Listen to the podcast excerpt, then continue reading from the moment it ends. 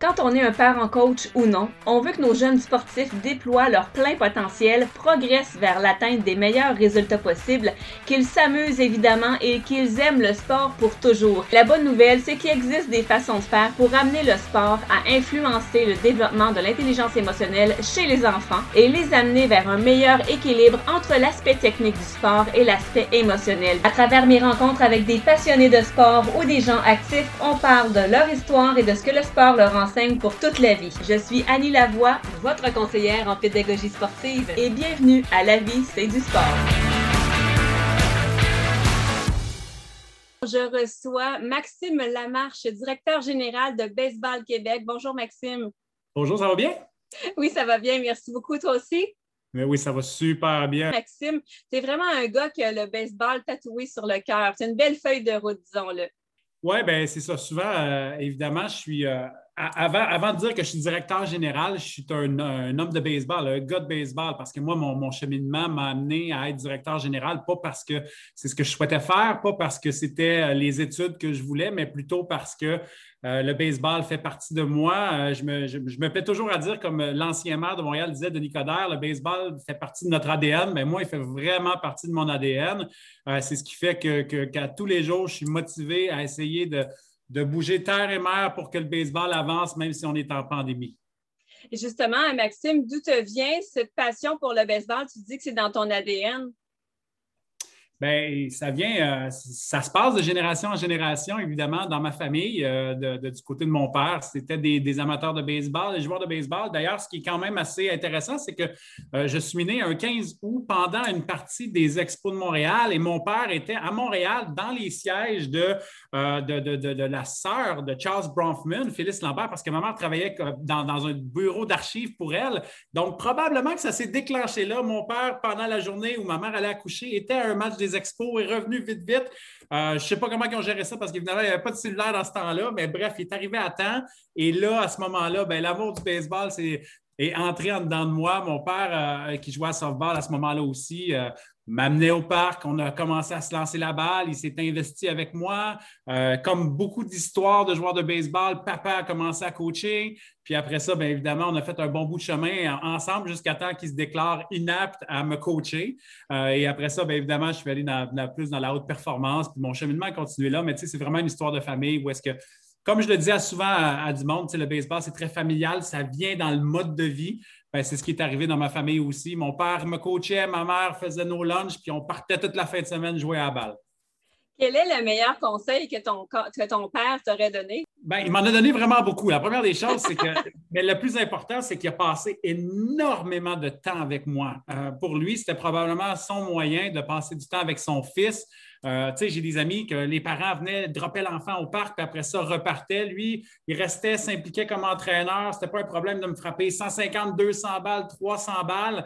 Et euh, une chose qui, euh, qui peut paraître aujourd'hui, qui était extrêmement important pour mon père, c'était toute la, notion de leadership. Euh, j'étais receveur. Euh, pour lui, c'était important. Euh, un receveur est un meneur de jeu. Il a la vue sur le jeu. C'est lui qui dirige un peu ce qui se passe, le trafic, qui conseille le lanceur. Donc, je dirais que tout l'aspect autour du leadership, de, me mettre en confiance, de prendre la parole, fait qu'aujourd'hui, ben, je suis capable de le faire avec la province au complet, puis représenter des, au-dessus de 35 000 joueurs de baseball. Donc, je dirais vraiment toutes les, toutes les petites attentions qu'il a portées dans mes jeunes années, puis un peu vers le début de l'adolescence, à, m'aider à prendre ma place, a fait qu'aujourd'hui, ben, je pense que je pense que c'est une qualité que j'ai, puis euh, qui, fait, qui, fait, qui fait sa marque dans ce qu'on fait. Là. Donc, justement, la qualité de leader, c'en est une que justement que qui, est nécessaire pour toi aujourd'hui pour exercer le métier que tu fais. Et ça fait déjà dix ans quand même que tu es directeur général de Baseball Québec. Est-ce que tu aurais pensé un jour devenir euh, directeur général de Baseball Québec? Ça n'a jamais été dans les plans. En fait, j'étais un de ceux qui, euh, puis, puis, maintenant, je m'efforce énormément comme directeur général de dire il faut qu'on prépare pour la relève, pour la haute performance, autant les gars que les filles, le plan B. Euh, moi, je suis un de ceux, puis j'ai des amis qui ont poursuivi dans ce chemin-là, où est-ce qu'on avait juste un plan. On pensait, nous autres, tout petits, on rêvait qu'on allait jouer dans le collège américain, euh, qu'après ça, le chemin s'ouvrirait vers le baseball professionnel et les ligues majeures. Moi, j'ai eu la chance d'aller jouer dans des collèges américains, donc de rêver plus longtemps. J'ai eu la chance de jouer un petit peu avec les capitales de Québec, donc continuer un petit peu mon rêve, mais quand même, ça a fait qu'à 22 ans, 23 ans, je me suis retrouvé sans, sans dire sans rien, bien sans rien. Euh, parce que j'avais tout mis mes billes dans le baseball avec la chance de me rendre dans les ligues majeures.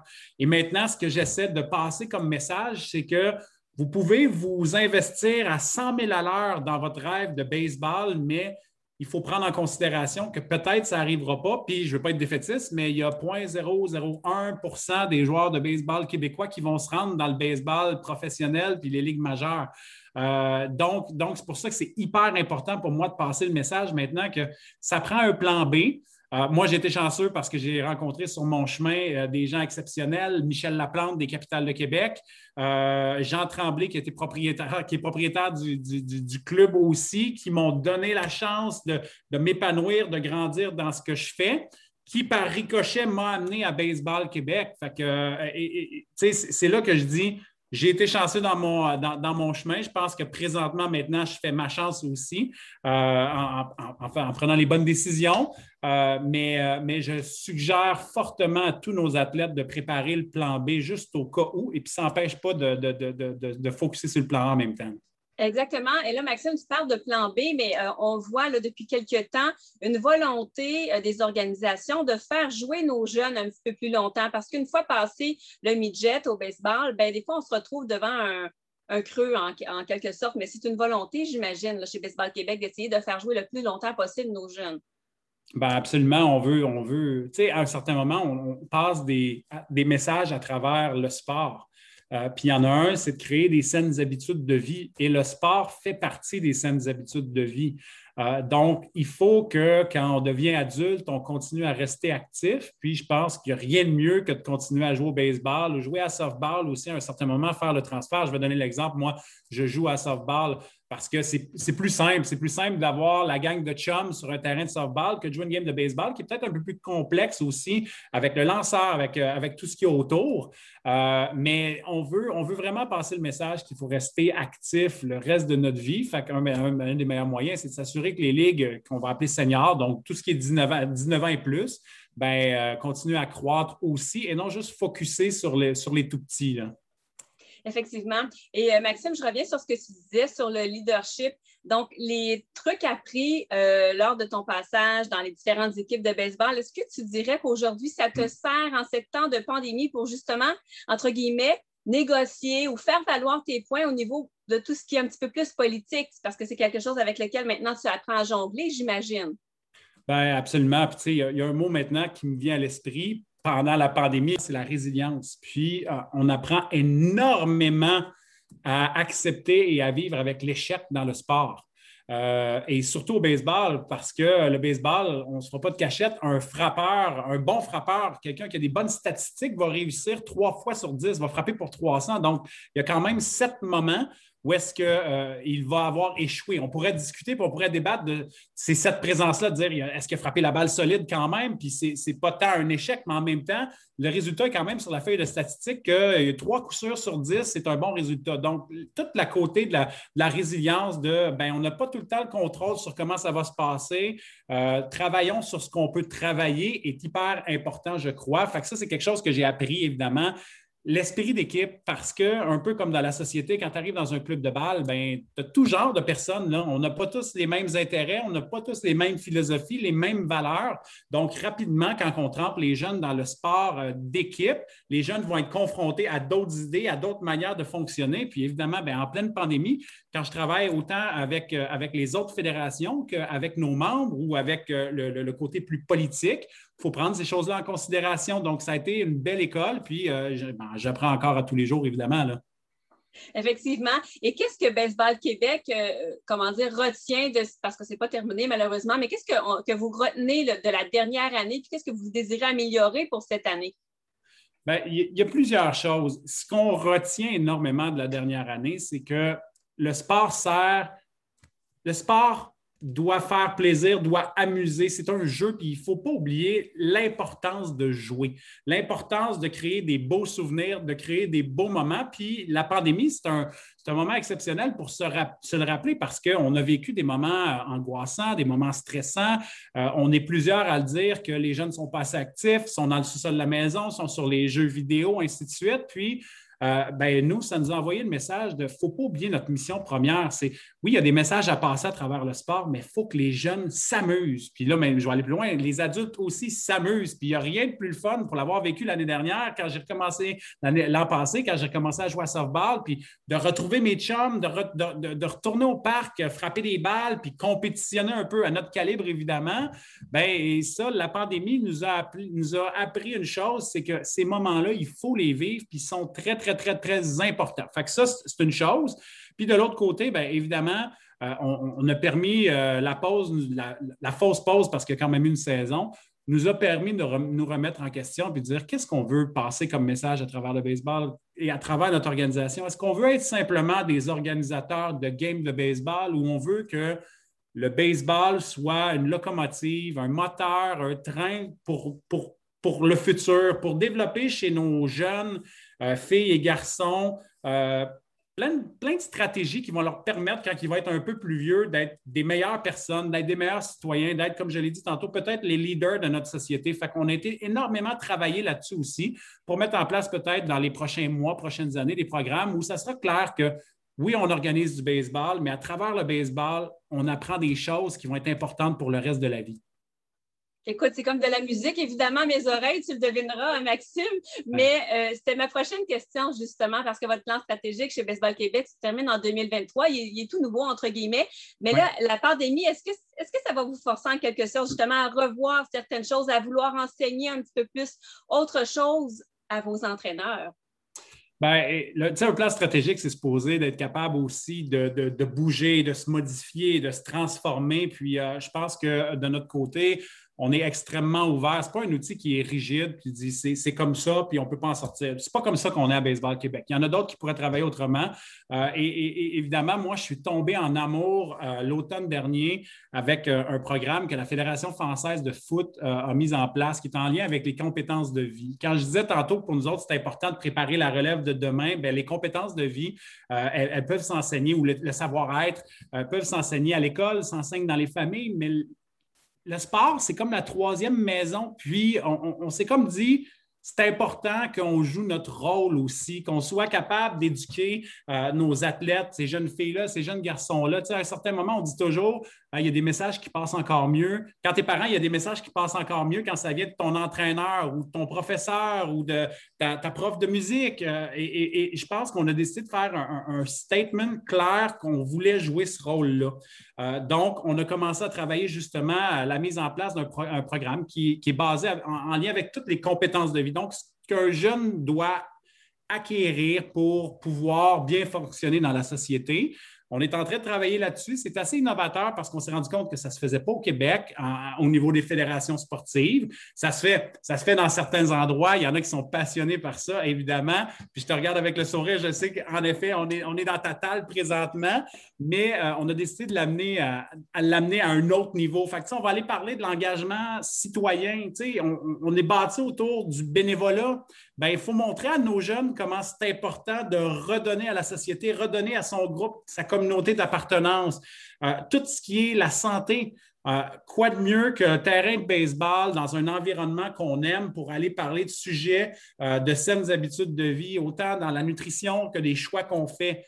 Tout ce qui est fair play, tout ce qui est environnement aussi, je pense que le sport, on est capable d'aller intégrer toutes ces compétences-là à travers nos pratiques, à travers nos parties pour, encore une fois, en arriver à un bout à un certain moment où est-ce que, tu sais, un jeune passe une entrevue à 23, 24 ans pour une job. Mais moi, je rêve un jour que la personne qui va passer l'entrevue va dire hey, ça, ça paraît que ce jeune-là, il vient du milieu du baseball, il en a appris des choses, puis là, je le vois à travers ça. Ça, c'est un peu la mission qu'on a à travers ce programme-là.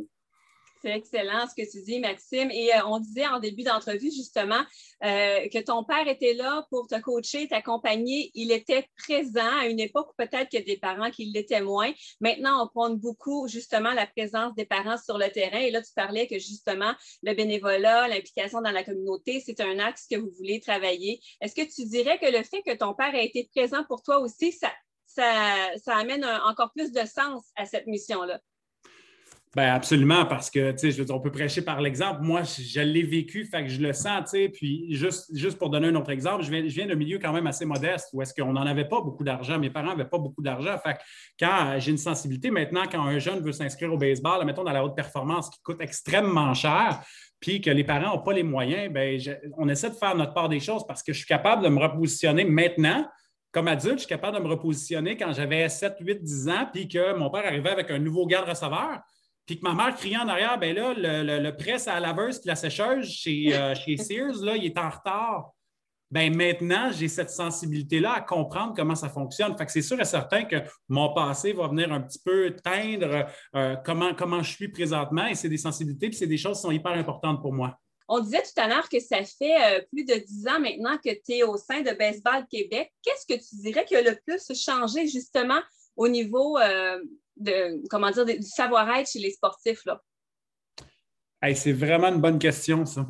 Est-ce que, tu, est-ce que tu vois vraiment une différence marquée dans l'approche, que ce soit l'approche des entraîneurs ou que ce soit carrément l'attitude des sportifs?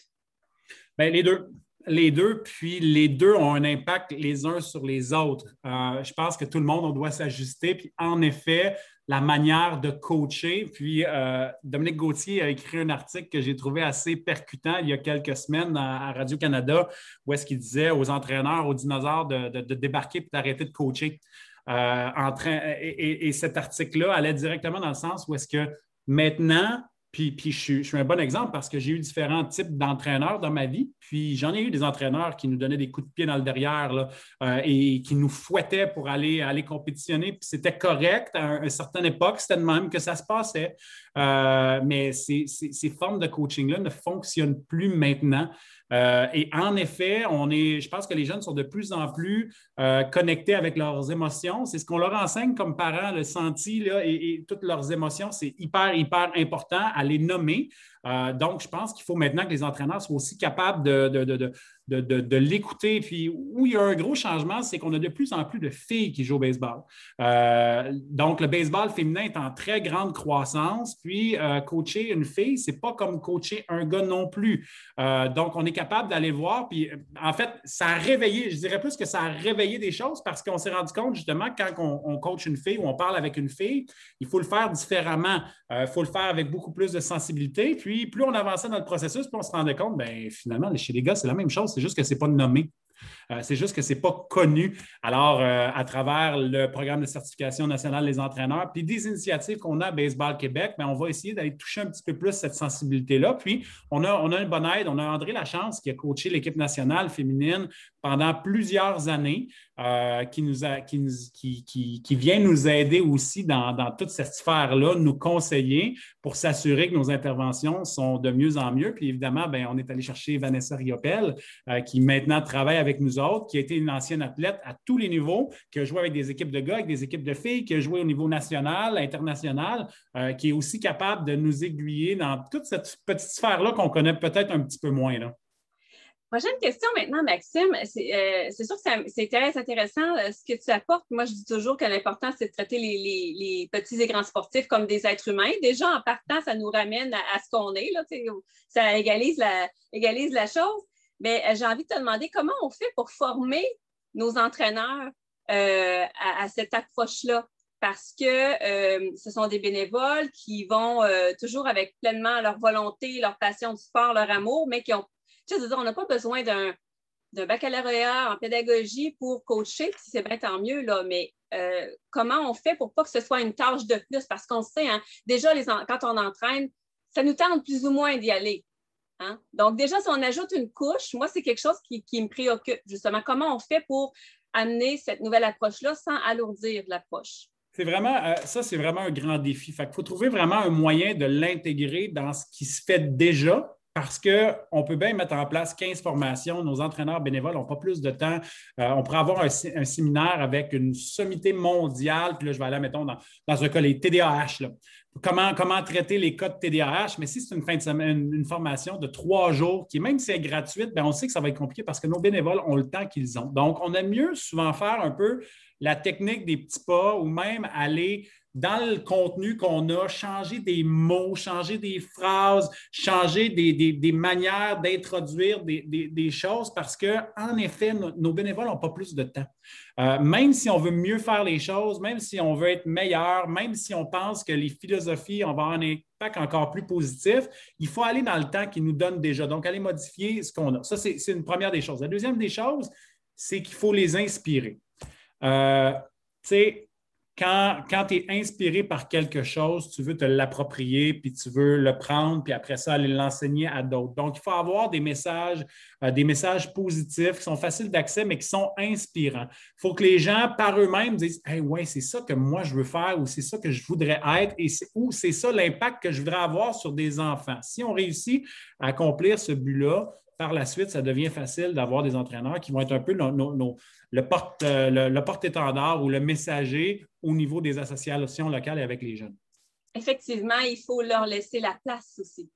Oui, absolument, absolument. Puis, euh, je, prends toujours euh, un exemple parce que Baseball Québec, c'est une grosse fédération avec 150 associations et 15 régions, tu sais. Puis, je dis toujours, là, je donne l'exemple du, Tim Horton. Il y a un fondement, le café va goûter la même chose, puis le verre risque d'être partout pareil. Mais quand tu t'en vas la Côte-Nord ou en Abitibi, ils vont te le servir, là, puis tu vas avoir une paille dedans. Puis ils sont ajustés parce que les troqueurs, là, ben, ils ont des bosses sur le chemin, hein, puis ils ont besoin d'une paille pour ne pas boire leur café puis se brûler à chaque fois. Fait qu'il y a des ajustements. On va envoyer un message à tout le monde qui va se ressembler, mais après ça, prenez-le, modifiez-le pour qu'il fitte vraiment avec comment vous êtes. Puis c'est comme ça, je pense qu'on va être capable de, vraiment d'aller toucher les jeunes. Donc, adapter le baseball avec équité dans ce qui se fait déjà. Euh, parce qu'il faut dire que le temps pour la technique, on le prend toujours. Là, maintenant, ce serait vraiment, de, comme tu dis, de, l'ajouter à ce qui se fait déjà, mais ajouter un côté un petit peu plus compétence. Bien, absolument. Puis j'imagine très bien que toutes les, activités, les ateliers qu'on fait de baseball, très techniques, bien, à l'intérieur de ces ateliers-là, il y a une manière de passer des messages euh, qui vont pouvoir permettre à tout le monde du gagner au change. Exact. Puis personnellement, je le faisais par le jeu. On en parlait tout à l'heure en discutant. On, d'entrée de jeu, on a commencé comme ça. L'important, c'est de rappeler à nos, jeunes que c'est un jeu, de, les ramener à l'amusement. Personnellement, c'est comme ça que j'ai amené l'intelligence émotionnelle dans le sport en coachant, c'est par le jeu parce qu'on s'adresse à des enfants, puis c'est ce qu'ils aiment, c'est comme ça qu'ils conservent leur, passion du sport aussi. On est tellement, euh, je pense, peut-être que je généralise, mais on est tellement coincé dans un horaire plus que jamais occupés, où est-ce qu'on a des priorités, on a des activités à gauche, à droite, euh, les parents ont des jobs où est-ce qu'on finit toujours par courir. Euh, donc, l'espace-temps pour s'amuser disparaît de plus en plus. On demande à nos enfants euh, d'avoir de, plus en plus de responsabilités. On demande à nos enfants d'écouter les consignes. On s'impatiente des fois parce qu'on est tellement préoccupé par d'autres trucs qu'il faut une fois de temps en temps se ramener vers il faut s'amuser. Mais c'est pour ça que le programme Cap est intéressant quand on demande aux parents d'être sur le jeu. Maintenant, il faut que ce soit compris par l'ensemble des parents que quand, on est sur le jeu, c'est pour s'amuser aussi avec notre enfant. Donc, ben, ce n'est pas pour être spectateur de la chose ben non plus. Absolument, et surtout à cet âge-là, parce que c'est à cet âge-là, puis là, je vais parler pour la cause du baseball, mais c'est à, cet âge-là que rapidement, un jeune va dire ben, Moi, c'est fini le baseball, je ne veux plus jouer ou moi, je veux continuer à jouer. Donc, surtout dans le Rally Cap, c'est un endroit où est-ce qu'on doit s'amuser. Le parent devient un partenaire de plaisir. Il vient juste mettre l'accent sur toutes les situations qui vont faire que l'enfant va s'amuser. Puis au baseball, ben, c'est lancer plus de balles, c'est attraper plus de balles, c'est dire Ah boy, yes, good job, euh, on est fiers de toi. C'est vraiment un micro pour ça, justement. Et c'est là que le conseil que t'a donné ton père, ta mère, peu importe, va peut-être te revenir plus tard. On en parlait avec Lucie Antil précédemment avec toi. Elle disait, mon père me disait, tu penses trop, tu penses trop, puis elle dit, il avait raison. Donc, c'est à ce moment-là, justement, quand on partage ce genre de moments-là avec nos enfants, qu'on peut leur enseigner aussi. Ben, absolument. Puis, tu sais, si on ne partage pas ces moments-là, on ne peut pas être présent pour les comprendre non plus. Donc, d'aller juste sur le terrain, passer du temps avec son enfant. On peut être aussi des fois plus silencieux. On n'a pas besoin d'être euh, rah-rah puis toujours euh, prêt à l'encourager puis dire comment on est fier, mais juste d'être présent, d'observer euh, comment il est, comment il se comporte, faire des retours un petit peu positifs sur des situations qu'ils ont vues peut faire une immense différence. Merci beaucoup, Maxime. Ça me fait plaisir. Vous avez aimé cet entretien et vous voulez découvrir comment aider vos petits et grands sportifs à développer leur intelligence émotionnelle avec le sport comme outil? Visitez l'offre de conférences et de formations au savoir-être sportif.com. Merci d'avoir été là.